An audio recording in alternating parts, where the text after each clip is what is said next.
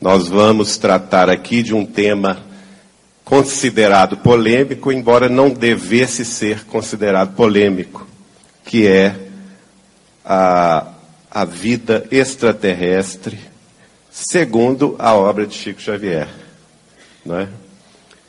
Por que, que o, ainda na doutrina dos espíritos, especialmente no movimento espírita, esse tema ainda não é conhecido como deveria ser? É a nossa, o nosso desafio. Uma vez que o próprio doutrinador, o próprio codificador, desculpem, da doutrina, Allan Kardec, colocou claramente no Livro dos Espíritos como um dos princípios básicos do Espiritismo a pluralidade dos mundos habitados. Uma vez que ele próprio comentou no capítulo terceiro do Evangelho segundo o Espiritismo a questão da pluralidade dos mundos habitados. E esta palestra nós a fazemos em homenagem ao nosso querido Helder Fernandes Bastos, amigo devotado de Chico Xavier, desta terra, aliás, de Cruzeiro, mas que viveu aqui em São José uh, a sua vida, e desde 1970 ia visitar Chico em Uberaba todos os anos. E como vocês bem sabem, vocês aqui da região, um ufólogo e um apaixonado com o tema da vida extraterrestre. E ele, tenho certeza, no mundo espiritual, está aqui conosco para acompanhar todo o encontro e a ele dedicamos, portanto, este tema e esta palestra. O tema que está em Jesus, que está em Kardec, que está em toda a obra de Chico Xavier. Em Jesus, vamos ver no Evangelho de João, capítulo 14, versículo 2: há muitas moradas na casa de meu Pai. Como disse em Allan Kardec, no Livro dos Espíritos, a pluralidade dos mundos habitados é um dos princípios básicos da doutrina dos Espíritos. 160 anos atrás, isto foi definido não por Kardec, mas pelos espíritos superiores que, sob a coordenação do Espírito da Verdade, revelaram isto na obra da codificação, estudada por ele também no capítulo 3 do Evangelho segundo o Espiritismo. Exatamente não vamos aqui entrar no texto, mas eu peço a vocês que estudem nas casas espíritas o item terceiro do capítulo 3 do Evangelho segundo o Espiritismo. Allan Kardec faz um resumo extraordinário sobre as múltiplas humanidades os, as, os seus diferentes desenvolvimentos, tanto culturais, morais, quanto também tecnológicos, falando claramente que muitas delas são superiores a nós terrestres, como muitas outras são inferiores a nós na Terra. E este homem aí, este grande amigo de todos nós, que nada mais é do que a volta de Kardec ao plano físico para dar cumprimento a sua missão com Cristo, vem, através de sua psicografia, é, tratar do tema e, curiosamente, quase que de dois em dois anos. Nós vamos passar isso aqui. São 498 livros publicados. Hoje nós estamos publicando mais um de Chico, que é o 498. Mais tarde eu falo sobre isso.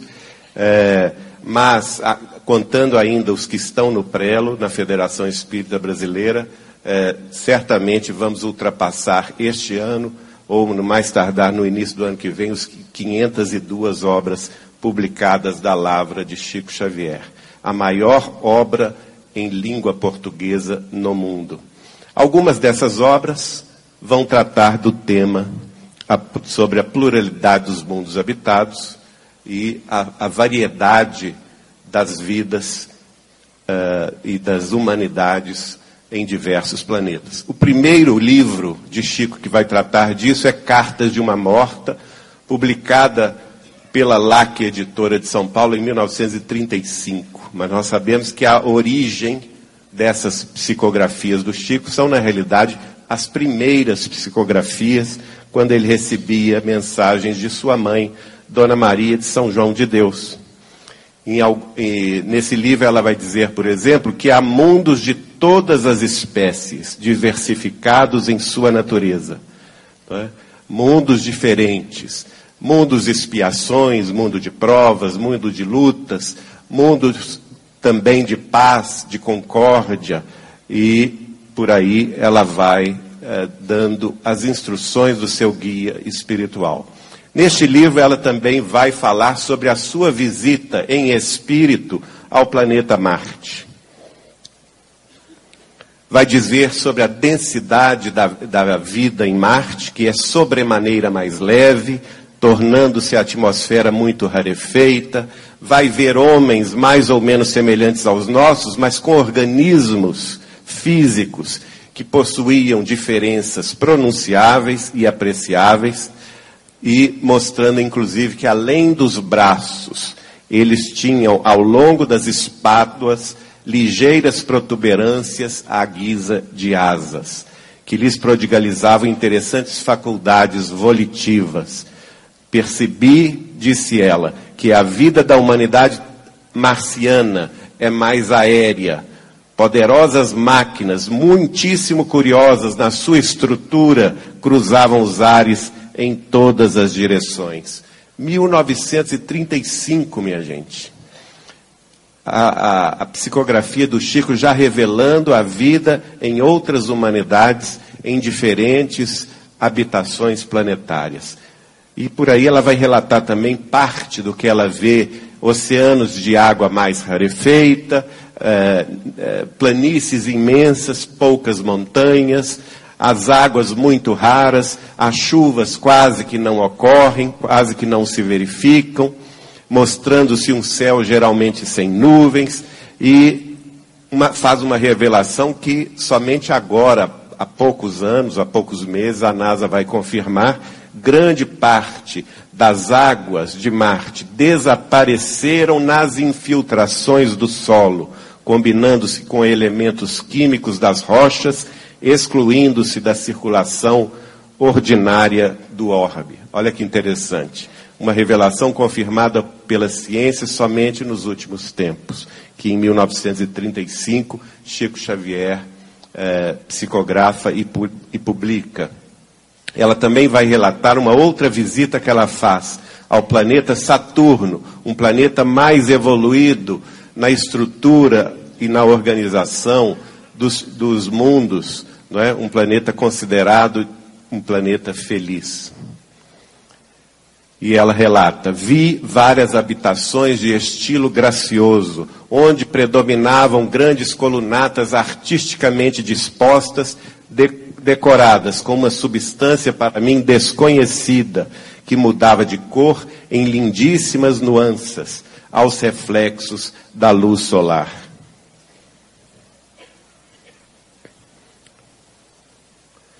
contemplando o espaço muito acima de nós, vi grandes massas multicores que tomei por variada, variadas nuvens, que ao mesmo tempo notei, e ao mesmo tempo notei que seres estranhos evolucionavam nos ares, em gráceis movimentos, apesar de me parecerem bizarros.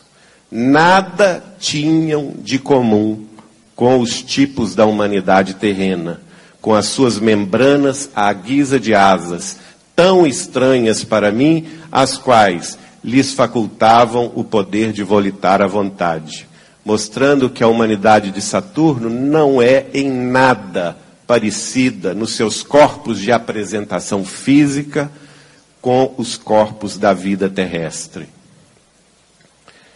E agora ela fala sobre os habitantes, não é? Vamos ver se funciona aqui.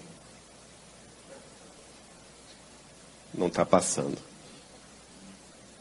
Essas criaturas são altamente dotadas de sabedoria, sensibilidade e inteligência.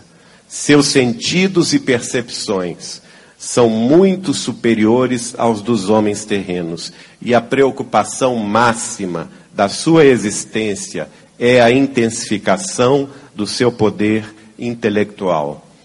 E mais adiante ela vai dizer, por exemplo, que as crianças de Saturno têm dentro da, do seu psiquismo a capacidade completa, mediúnica completa, de se comunicar com todos os seres vivos do sistema solar inteiro. É como se todas as crianças de lá fossem Chico Xavier. Não é? Imagine que mundo de paz, que mundo de elevação é esse a que nós chamamos Saturno. Souberam eles dominar todos os elementos da natureza e aplicar sabiamente as suas leis. Com suas adaptações e continuados estudos, fizeram de Saturno uma das regiões privilegiadas do universo, onde as almas, desejosas de perfeição e beleza, estacionam, preparando-se para um glorioso porvir. Também, neste livro Cartas de uma Morta, a mãe de Chico Xavier, Dona Maria de São João de Deus, vai visitar um outro sistema planetário, distante do sistema solar, um sistema de três sóis, um sistema trino. Dois anos depois, surge Humberto de Campos, em 1937. Olhem, olhem como existe uma regularidade de, de revelações. 1935, a primeira grande revelação de Chico Xavier sobre a vida extraterrestre. Em dois anos depois, Humberto de Campos vai escrever no livro Crônicas de Além Túmulo. Opa, pulou muito. Há uma providência misericordiosa acompanhando os surtos evolutivos da Terra. O homem compreenderá então a necessidade de um imperativo de paz, solidário com o progresso espiritual dos outros mundos. É um alerta que Humberto de Campos está nos dando, que era preciso nós, da humanidade terrestre, compreendermos a necessidade, o imperativo de mantermos a paz, para somente então, em assim acontecendo aqui na face da terra, podermos ter contato solidário, em sintonia com o progresso de outros mundos à nossa volta. E é dois anos depois que surge Emmanuel, através da psicografia de Chico, escrevendo o livro A Caminho da Luz.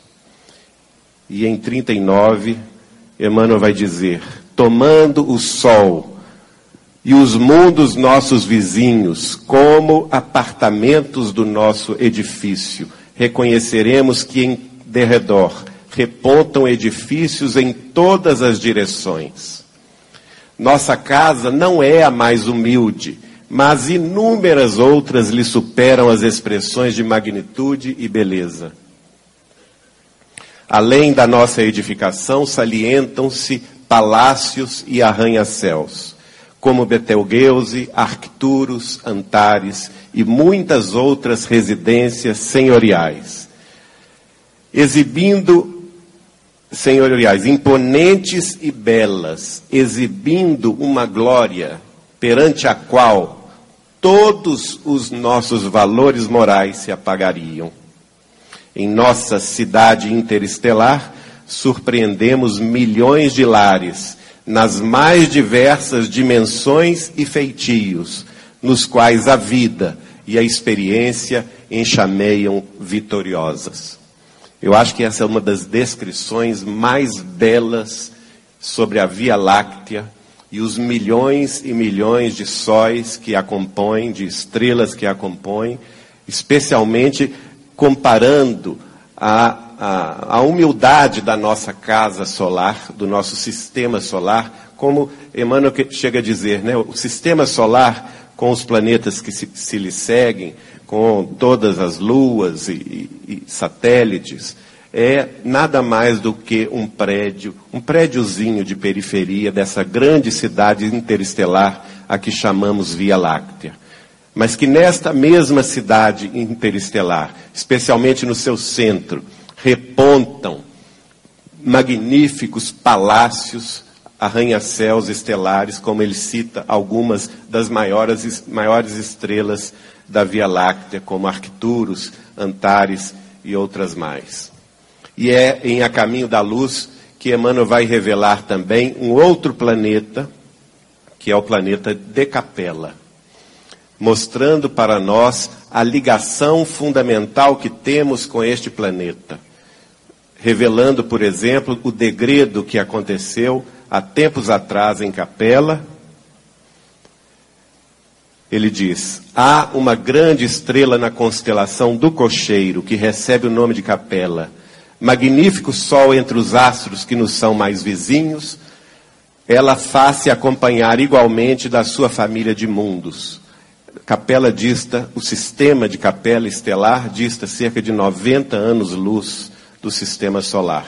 A luz, viajando a 300 mil quilômetros por segundo, leva 90 anos para chegar de lá para cá e vice-versa. Não é? Uh, quase todos os mundos que lhe são dependentes já se depuraram física e moralmente, examinadas as condições do atraso moral da Terra. Há muitos milênios, e aqui eu abro um espaço, o Chico me revela que especialmente o final dessa transição em capela ocorreu sete mil anos atrás, portanto cinco mil antes de Cristo, e diz Emmanuel, há muitos milênios, um dos orbes de capela que guarda muitas afinidades com o globo terrestre. Vou abrir aspas também. Chico vai me revelar que este mundo é também guiado e dirigido por nosso Senhor Jesus Cristo. Por isto, ele guarda grandes afinidades com a nossa terra. Atingira, então, a culminância de um, um dos seus extraordinários ciclos evolutivos alguns milhões de seres rebeldes lá existiam e uma ação de saneamento geral os alijaria daquela humanidade. As grandes comunidades diretoras do cosmo deliberaram então localizá-los aqui na Terra.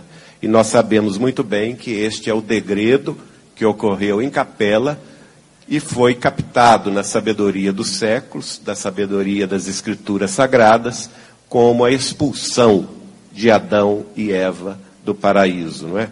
As chamadas, e a partir daí Emmanuel vai dar notícia das chamadas raças adâmicas, que vieram encarnando na Terra para dar, por sua vez, o impulso no desenvolvimento da humanidade terrestre.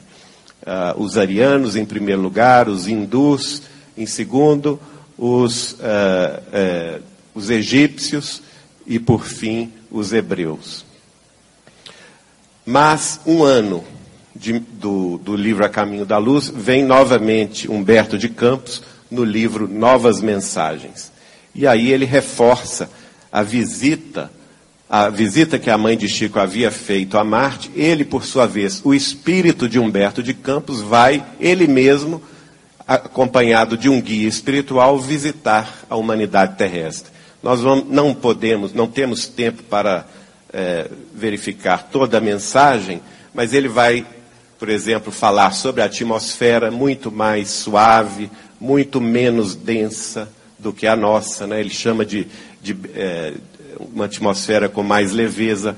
Vi, ele fala, vi ao longe, divisei cidades fantásticas pela sua beleza inaudita, cujos edifícios de algum modo me recordavam a Torre Eiffel e os mais ousados arranha-céus de Nova York. Máquinas possantes, fala também de elementos que se sustentam à base do hélio e etc. e tal.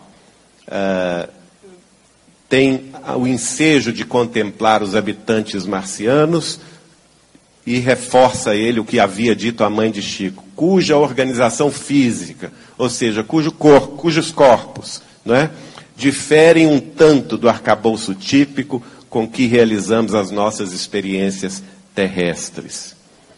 Notei igualmente que os homens de Marte não apresentam as expressões psicológicas de inquietação em que se mergulham os nossos irmãos das grandes metrópoles terrenas uma aura de profunda paz e tranquilidade os envolve.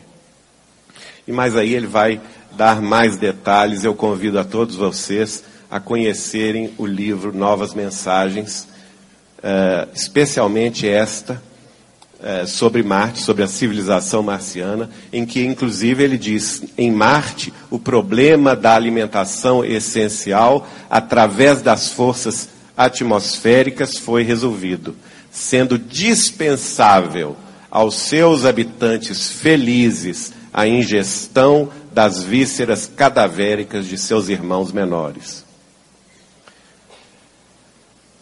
Não podemos é, nos ater muito a essa mensagem, que ela é bastante é, interessante, e, mas no final dela, uh, Humberto de Campos vai dizer que eles se preocupam com os pensamentos negros, os pensamentos destrutivos da humanidade terrestre e enviam vibrações de paz acompanhando o nosso desenvolvimento uh, com muito interesse, porque, uh, naturalmente, tudo que fazemos aqui também se reflete lá e eles se preocupam com isto.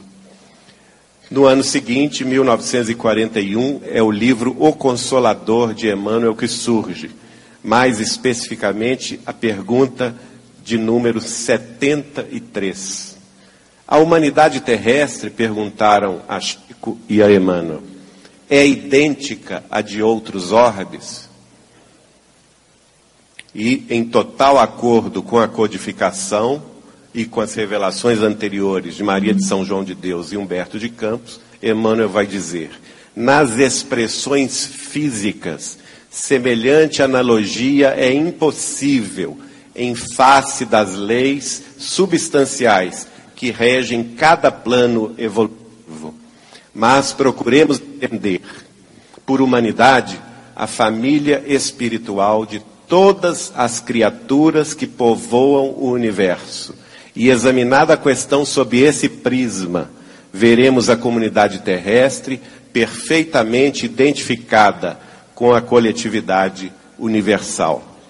Ou seja, em termos físicos somos diferentes, mas em termos do espírito imortal, somos todos irmãos, criaturas e devemos nos encarar uns aos outros como integrantes da grande comunidade interplanetária, da grande co coletividade universal, segundo Emmanuel no livro O Consolador. E vem mais adiante, dois anos depois, 1943. O livro é Renúncia. No início do livro, Emmanuel vai discorrer sobre um dos planetas que gira em torno do sistema de Sírios. Sírios é a estrela mais brilhante da nossa Via Láctea. Não é? é uma das maiores estrelas, milhões de vezes maior do que o nosso Sol, e lá Emmanuel vai relatar, portanto, o sistema estelar de Sírios. Esta é uma representação da, da estrela, não é? e ele vai fazer uma revelação só confirmada recentemente. Por quê? Naquela ocasião, em 1943, se sabia que o sistema estelar de Sírios era composto por duas estrelas, portanto, um sistema binário. Isto era o que a astronomia afirmava. Mas Emmanuel vai dizer o contrário, que era um sistema trino de três estrelas. Olha só. Eis Sírios, Emmanuel diz, a portentosa esfera inconfundível em magnificência e grandeza o espetáculo maravilhoso de suas perspectivas excedia tudo que pudesse caracterizar a beleza no sentido humano. Três sóis, ele revela. Três estrelas, um sistema trino, rutilantes, despejavam no solo redondo oceanos de luz miríficas, em cambiâncias inéditas como lampadários celestes acedos, acesos para endênico festim de gênios imortais. Detalhe: somente depois que a NASA vai lançar o telescópio Hubble, depois o Kepler e outros mais, a, a Agência Espacial Europeia e a Agência Espacial Japonesa vão estudar as, as relações, as influências da, das ondas gravitacionais e, da, da, e, das interdependências eletromagnéticas vão chegar à conclusão que esse sistema de Sírio só pode ser trino, de três estrelas. Nós não, não conseguimos enxergar pelos nossos telescópios a terceira estrela, porque ela se encontra sempre em relação ao sistema solar, atrás da estrela principal mas pelo desvio da luz, pelas ondas eletromagnéticas e as questões relativas às ondas gravitacionais, matematicamente se sabe hoje que é um sistema trino. Portanto, uma revelação de Chico Xavier que vai ser confirmada quase 70 anos depois, né? 70 ou até mais do que isso. E ele vai nos relatar em, no, no livro Renúncia, no início do livro, como é a humanidade de Sírios. E aqui eu vou referir também a Chico Xavier, que me diz que também este planeta é governado por nosso Senhor Jesus Cristo. É um, é um planeta feliz, governado por Jesus, não é? Também Jesus governa este outro planeta de Capela, que é um planeta regenerado, e, e governa a Terra, que é um planeta de expiações e de provas. Tudo em perfeita sintonia das humanidades que se ajudam mutuamente, naturalmente os mais avançados ajudando a nós menos avançados. E Emmanuel diz a respeito de Sírios: seres alados iam e vinham, obedecendo a objetivos santificados, num trabalho de natureza superior inacessível à compreensão dos terrícolas penetramos num templo de majestosas proporções, dominados por pensamentos intraduzíveis. Muito acima da nave radiosa elevava-se uma torre translúcida, trabalhada em substância sólida e, e, e transparente, semelhante ao cristal, de cujo interior jorravam melodias harmoniosas. O santuário augusto era uma vasta colmeia de trabalho e oração. Uma, uma humanidade feliz, portanto, uma humanidade dedicada a profundos estudos e a profundas conclusões acerca da vida e também acerca do bem a fazer em relação a outras comunidades planetárias.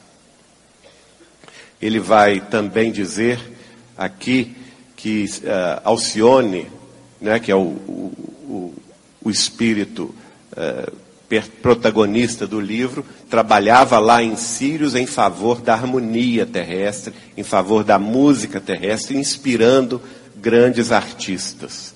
E ela então vai renunciar, daí o nome, nome renúncia, né? renunciar a este mundo de paz, de concórdia, de elevação espiritual, de felicidade, para retornar à terra e buscar os seus entes amados que ainda pelejavam nas lutas do mundo. Aí surge André Luiz. Surge André Luiz, que é o nosso Carlos Chagas, não, há dúvida sobre isso, e em 1958 vai escrever, através de Chico, uh, em, em, Pedro Leopoldo, e através de Valdo Vieira, em Uberaba, o livro Evolução em Dois Mundos. É o último livro que Chico vai psicografar em Pedro Leopoldo, antes de se mudar, no início de 1959, para Uberaba. E Evolução Dois Mundos, nós vamos ver o, o André Luiz referindo o seguinte: no fluido cósmico universal operam as inteligências gloriosas que formam impérios estelares e no seio dessas formações assombrosas se estruturam a matéria, o espaço e o tempo, oferecendo campos gigantescos ao progresso dos seres. Acho uma síntese gloriosa essa aí, não é? Está logo no início do livro, mostrando essas, a existência de, de inteligências gloriosas que, assim como Cristo é uma delas, outras milhares e milhões e bilhões de inteligências gloriosas estão trabalhando ativamente em nome de Deus, em nome do Criador, para criar, usando, estruturando matéria, espaço e tempo, criar as comunidades interplanetárias, os sistemas solares, os sistemas estelares, as nebulosas, as galáxias, para quê? Para oferecer aos, à criação divina um campo imenso de trabalho, progresso e evolução. Belíssimo livro de André Luiz, nos trazendo essas informações superiores. E em 1964, portanto, de 58 a 64, temos um, um pulo aí de seis anos. Volta desta vez Emmanuel, no livro Justiça Divina. Este livro estava comemorando o quê? Comemorando 100 anos da publicação do livro Céu e o Inferno por Allan Kardec. E ele escreve uma das páginas também mais interessantes, chamada Ante os Mundos Superiores.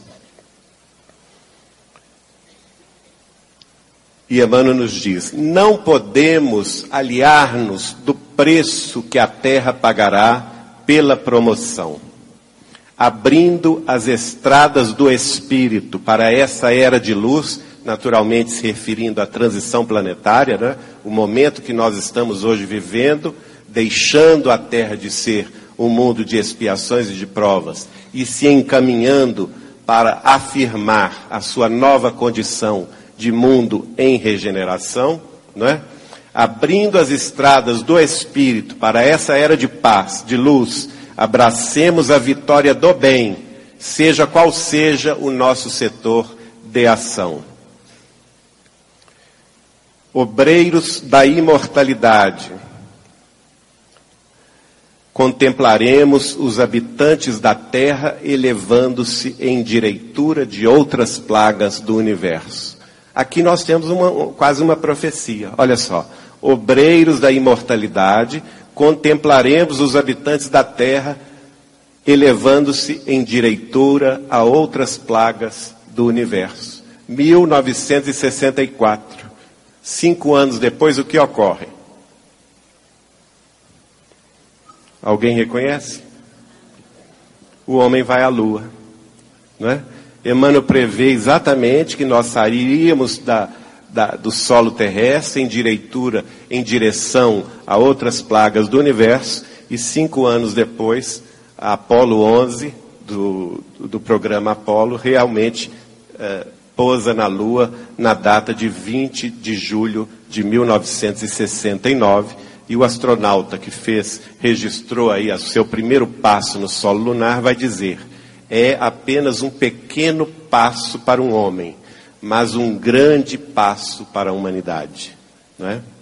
Mais tarde, em 1986, conversando com Chico, na intimidade da sua casa, ele vai me revelar que neste dia, exatamente 20 de julho de 1969, as potências angélicas do sistema solar se reuniram preocupadas com o avanço terrestre na exatamente em direção a outras plagas do sistema solar, mas que estavam preocupados porque naquela, naquela ocasião ainda eh, havia um sentido militarista, não é? um sentido que é, do homem conquistador, especialmente o homem guerreiro da terra, que queria armar o espaço de armas nucleares.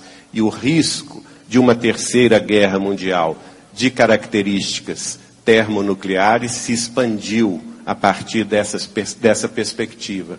E segundo Chico, aquela terceira reunião prevista por Emmanuel no livro A Caminho da Luz, a reunião das potências angélicas do sistema solar, que haviam se reunidos aqui na face da Terra por duas ocasiões apenas, a primeira na formação da Terra, a segunda na, quando Jesus encarnou aqui e nasceu entre nós, e a terceira, que vi, seria ou aconteceria no final do século XX, o Chico vai me revelar. Ela, na realidade, já aconteceu. Aconteceu exatamente no dia 20 de julho de 1969, e após grandes discussões entre, no bom sentido, né, gente? São potências angélicas, não são seres humanos. Então, a, após um grande debate, os seres angélicos que dirigem o sistema solar concordaram com o pedido de Jesus e nos deram mais 50 anos de prazo para que nós vencêssemos nossas uh, dificuldades, principalmente a, entre as nações militarizadas da terra, a fim de que não ingressássemos, e isto era peremptório, essa condição era é, colocada como sine qua non, não é? é? Nós não podemos nos entregar, portanto, à Terceira Guerra Mundial, a uma guerra de extermínio nuclear. Esta condição, ela é definitiva. E nesse período de 50 anos. E se, e somente se, nós vencêssemos esse período, portanto, faltam só dois anos, esse período termina, já passamos 48 anos agora em julho, faltam dois anos para atingirmos os 50 anos em julho, 20 de julho de, de 2019. E Chico vai me dizer assim, Geraldinho, se nós passarmos esse período sem a guerra, nenhum de nós pode prever os avanços que nós teremos a partir de julho de 2019. E aí por isso é que veio portanto, a questão da data limite. O livro não será em 2012, que isso está bem explicado. O DVD também, é, documentário que Marlene Nobre gravou comigo sobre isso. E mais tarde, o DVD em documentário Data Limite segundo Chico Xavier e o livro também de mesmo nome, onde o Chico vai mencionar, por exemplo, o prazo de 50 anos. É, nós, nós recuperamos a, a fala do próprio Chico a respeito deste assunto, a menção dos 50 anos, a preocupação com a questão nuclear, com a guerra mundial, a chegada da nova era, o contato com seres inteligentes de outras esferas, de outros planetas, a nossa família universal, muito à frente de seu tempo, Chico Xavier, no programa Pinga Fogo da TV Tupi de São Paulo, em, em cadeia de rádio e televisão, que até hoje, na história da televisão brasileira, atingiu o patamar mais alto de eh, audiência, com 94% de todos os te televisores ligados no programa, em duas ocasiões, no início e no final do ano de 1971. Chico Xavier é a primeira personalidade religiosa do mundo a assumir de público a existência de civilizações extraterrestres, portanto, muito avante de seu tempo. Nesse programa, ele vai dizer, por exemplo, nós estamos. Deixa eu voltar aqui. Nós estamos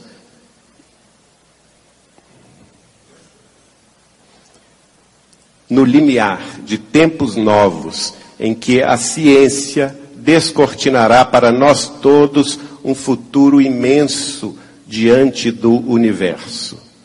E nesse mesmo programa, nós vamos ouvi-lo aqui, agora há pouco, ele vai dizer: Nós vamos compreender que fazemos parte de uma grande família universal, que não somos o único mundo criado por Deus.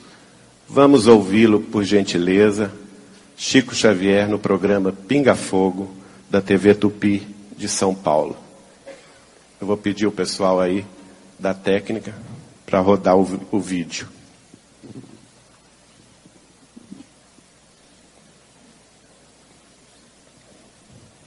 São quatro minutos e meio apenas. Eu gostaria muito que vocês ouvissem conosco essa, essa gravação que é fantástica. Porque aqui nós vamos ver exatamente Chico Xavier no programa Pinga, Pinga Fogo falando sobre o prazo dos 50 anos. É este aí. Bom, então. Chico, o companheiro da Globo que formula esta pergunta.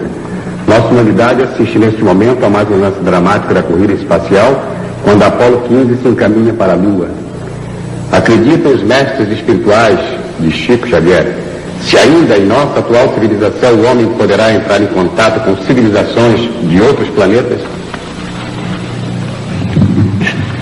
Estamos subordinando a resposta ao mesmo critério com que foi estruturada a informação para a nossa estimada entrevistadora que falou sobre a nova era. Se não entrarmos numa guerra de extermínio nos próximos 50 anos, então nós podemos esperar realizações extraordinárias da ciência humana partindo da Lua. Então diz o nosso Emmanuel que está presente que quando Cristóvão Colombo perambulava pelas cortes europeias pedindo socorro para descobrir um caminho mais fácil para as Índias, muita gente considerou o programa dele como absolutamente inútil para a humanidade, que aquilo era uma despesa absolutamente inócua e que iria pesar demasiadamente no orçamento de qualquer povo, até que ele conseguisse o apoio de Fernando e Isabel, ou então os soberanos de Castela. Mas nós hoje sabemos, depois de cinco séculos quase, mais de quatro séculos, a importância do feito. Então nós não podemos também acusar os nossos irmãos que estão se dirigindo à Lua para pesquisas que devem ser consideradas da máxima importância para o nosso progresso futuro, porque as despesas efetuadas com isso serão naturalmente compensadas com talvez com a tranquilidade para uma sociedade mais pacífica na Terra, porque se não entrarmos, por exemplo, num conflito de proporções imensas, então na Lua é possível que o homem construa as cidades de vidro, as cidades estufas, onde cientistas possam estabelecer pontos de apoio para a observação da nossa galáxia essas cidades não são sonhos da ciência. Essas cidades, naturalmente, com muito sacrifício da humanidade terrestre, podem ser feitas e provavelmente, vamos dizer, vai se obter azoto e oxigênio e usinas, vamos dizer, de alumínio e formações de vidro e matéria plástica na própria Lua para a construção desses redutos da ciência terrestre.